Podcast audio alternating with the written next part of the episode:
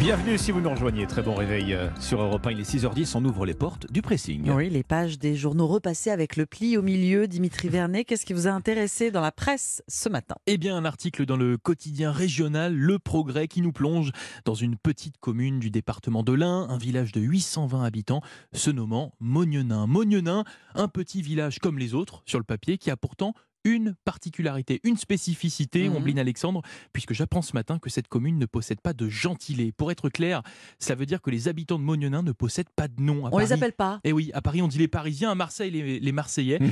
mais à Mognenin on ne dit rien. Officiellement, ces habitants n'ont pas de nom et ça fait des années que ça dure. Mais figurez-vous que ce problème va- bientôt être réglé. Euh, La mairie de Mognenin a décidé d'agir, comme nous l'explique Jean-Pierre Champion, l'adjoint au maire de la commune. On va commencer par travailler euh, sur l'historique de, de savoir s'il y a eu déjà antérieurement euh, des, noms qui ont été proposés et qui n'ont jamais peut-être été utilisés. Et puis, une fois que ce travail sera euh, fait, nous allons proposer quatre ou cinq noms aux habitants et nous soumettrons ces noms au vote des habitants. Et oui, ce sont les habitants eux-mêmes qui vont écrire l'histoire de Mognenin. Ils vont choisir leur propre nom. Alors vous vous en doutez bien, Ombline Alexandre, c'est un petit peu l'effervescence dans cette petite Bah commune. Tout le monde a sa proposition, comme Jessica par exemple. Moi, je ferais pas compliqué. Euh, déjà, le nom de la commune est bien compliqué à prononcer. Mognenin. C'est vrai que moi, je ferais moins compliqué. Bah, les Mognonins habitent à Mognenin. C'est que mon point de vue, moi, je suis simpliste. hein. Ah oui, Jessica veut faire dans le Simplicité. basique. Exactement. Ce qui n'est pas le cas de tout le monde. Écoutez le choix de Berthaud, il est un petit peu plus surprenant. Après concertation avec ma femme, euh, on s'était dit pourquoi pas les appeler les Mognons. Un nom assez sympa, drôle, facile à retenir et qui sort du commun. Ah oui, les mognons, c'est drôle. hein. C'est ça. C'est pas forcément le plus élégant euh, en termes d'idées, mais, Oui, euh, mais ce n'est pas vraiment le choix préféré des habitants Ah oui. non plus, comme nous l'explique Axel qui tient le seul et unique commerce de la commune. Ah. Quand on est au bar pour le café, on, on- on en parle, on en rigole et on a un petit groupe à, à bien aimer l'idée euh, Monnier-Gas, donc GNE, hein. Donc ça changerait de, de Monaco, mais c'est un beau pied de nez, c'est rigolo, on est un petit village euh, de l'Ain et on s'appelle- à peu près de la même façon que la principauté. Et oui, les Monnier-Gas, Ça, c'est très drôle. original. Les Eh oui. Monégasques. Personnellement, moi, c'est mon préféré. Je sais j'aime pas bien vous. aussi. Alors maintenant, bah, reste à savoir quel gentilé sera retenu par les habitants. Le vote se fera en, en fin d'année et le choix sera communiqué en tout début d'année 2024. On vous tiendra au Bah, suivra, Bien on suivra sûr. ça Vous suivez l'affaire. Exactement. Voilà, c'est un article à retrouver dans le quotidien Le Progrès. Mognonin dans le département de l'Inde. Donc. Exactement. Merci, Merci. Dimitri. Votre sélection, Ombline L'intelligence artificielle, hein, bon, vous, vous connaissez pour écrire un mail, vous l'avez peut-être déjà Oui. utilisé, euh, afin de résilier un abonnement, pour rédiger une lettre de motivation, je vous regarde, ou d'un devoir de philo. L'art transforme-t-il notre conscience du réel? On peut utiliser l'intelligence artificielle, c'est le- Oui. le bac philo Ouais, en 2008. ChatGPT. C'est vrai. Mm. On connaît, ça nous fait peur en même temps que ça nous fascine l'intelligence artificielle maintenant pour entendre à nouveau la voix de son groupe préféré pour retrouver un album des musiciens qui ont bercé une partie de notre vie mais séparés depuis belle lurette sans espoir de reformation voire de réconciliation. Oui, quand l'IA se mesure au groupe Oasis, on apprend Oh. dans le Huffington Post que des fans des frères Gallagher n'en pouvaient plus d'attendre leur retour et ils ont créé le D'accord. projet Ah oui. Isis.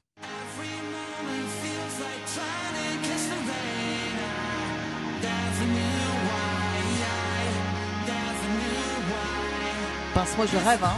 Donc là, c'est la voix de Liam en Gallagher. fait. C'est bluffant. Ouais, hein, non, c'est voilà, c'est c'est une voix qui ressemble à celle de Liam Gallagher, incroyable, Wow. qui a été générée donc par une intelligence artificielle. Le groupe britannique qui a traversé le Rubicon hein, s'appelle euh, Breezer. Tout un album euh, a été réalisé par leurs soins et par euh, l'IA donc.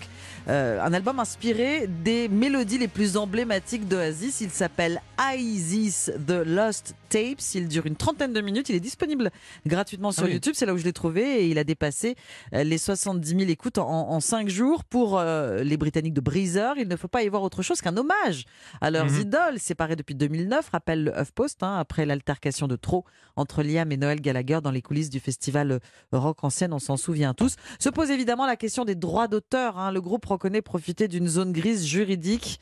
Encore un exemple qui nous interroge hein, sur les risques de l'utilisation de l'intelligence artificielle.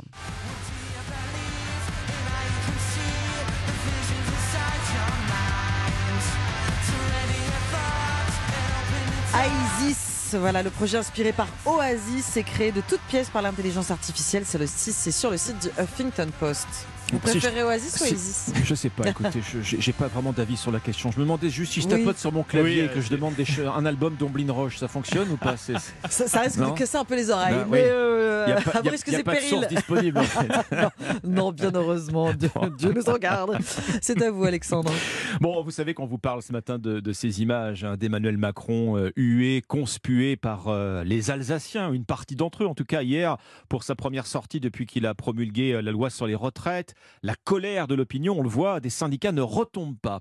J'apprends ce matin, en lisant le Figaro, avec malice, qu'il y a des syndicats qui sont pour le recul de l'âge de la retraite non seulement ils sont pour, mais ils réclament même un report, non pas à 64, mais à 65 ans. Ah, je vous en mets un ah, peu plus, c'est ça Exactement. alors je me dis, je me dis, mais qui sont donc ces ah syndicats? Parce que s'ils existent, bah alors ils se sont vraiment fait bien discrets jusqu'ici. On les a pas entendus. Alors ils existent, oui, mais vous ne les trouverez pas en France. Le Figaro est allé les chercher, mesdames, messieurs, au Japon. Chez les Japonais, et oui, c'est le monde à l'envers par rapport à nous. Là-bas, c'est le premier syndicat de fonctionnaires locaux du pays qui demande que ses 700 000 membres travaillent bien jusqu'à 65 ans. Et pour finir de renverser le tableau, au Japon toujours, donc, eh bien, c'est le gouvernement qui rechigne à repousser l'âge de la retraite. Alors, vous allez voir que l'explication est simple. Hein. N'allez pas croire que les Japonais rêvent de travailler jusqu'à leur dernier souffle.